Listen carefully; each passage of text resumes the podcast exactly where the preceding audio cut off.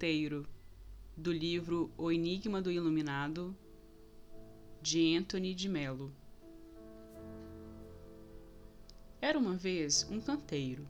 Todo dia ele subia as montanhas para cortar pedras. E, enquanto trabalhava, cantava, pois, embora fosse pobre, não desejava nada além daquilo que possuía. Por isso, não tinha uma preocupação sequer dia, ele foi chamado para trabalhar na mansão de um nobre. Quando viu a magnificência da mansão, sentiu a dor dos desejos, pela primeira vez na vida, e disse com suspiros: Ah, se eu fosse rico!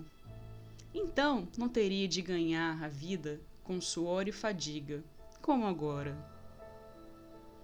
Imagine seu espanto quando ouviu uma voz dizer: seu desejo foi concedido.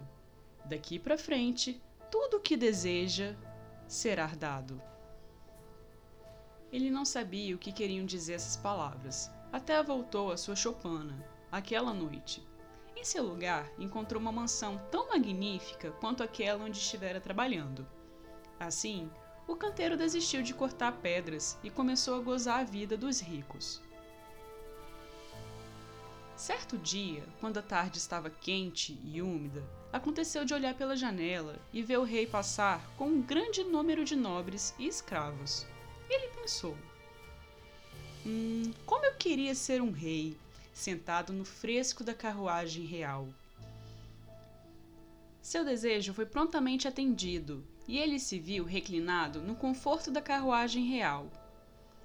Mas a carruagem revelou-se mais quente do que ele supusera olhou pela janela da carruagem e começou a maravilhar-se com o poder do sol, cujo calor penetrava até nas paredes grossas da carruagem. Gostaria de ser o sol, disse para si mesmo. Mais uma vez, seu desejo foi concebido e ele se viu enviando ondas de calor para o universo. Durante algum tempo, tudo correu bem. Então, em um dia chuvoso, ele tentou abrir o caminho através de uma grossa nuvem e não conseguiu. Então foi transformado em uma nuvem e gloriou-se de seu poder de manter o sol afastado. Até que se transformou em chuva e descobriu, contrariado, uma enorme pedra que bloqueava o caminho e foi obrigado a fluir em volta dela. O que? gritou.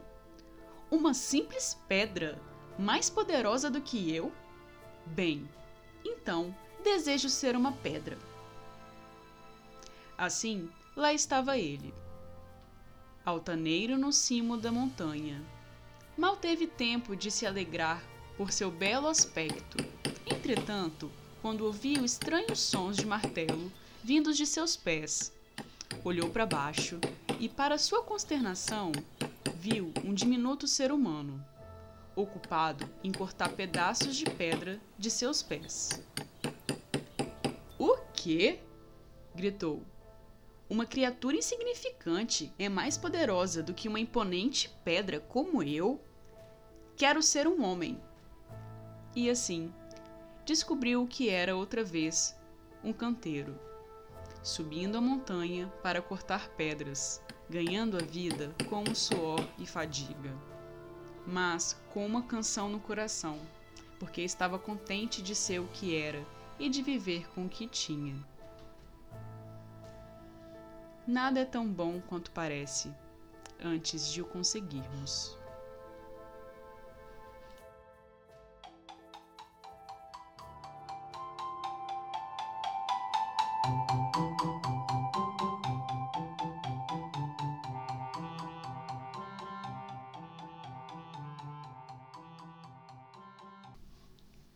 Vale a pena refletir. Essa história pode retratar aquele ditado popular que a grama do vizinho é mais bonita do que a nossa.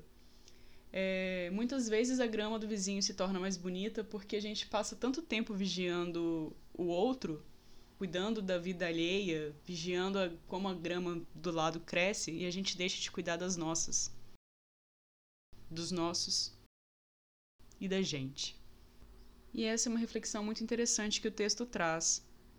A reflexão de que a gente tem que procurar ser quem somos, procurar a nossa autenticidade e não o que o outro tem, os benefícios que pode haver na vida do outro. Porque às vezes quando a gente chega nesse patamar tão almejado e tão projetado, idealizado e exagerado muitas vezes, a gente não está feliz com aquilo, porque a gente projetou no outro o que a gente não conseguiu elaborar em nós mesmos. E por causa disso, quando a gente chega nesse lugar idealizado, pode não ser como a gente imagina, porque a gente superestima o outro e subestima a nossa capacidade. E é isso, gente. Até mais. Até o próximo texto certo, na hora certa, com outros contos, histórias e poesias.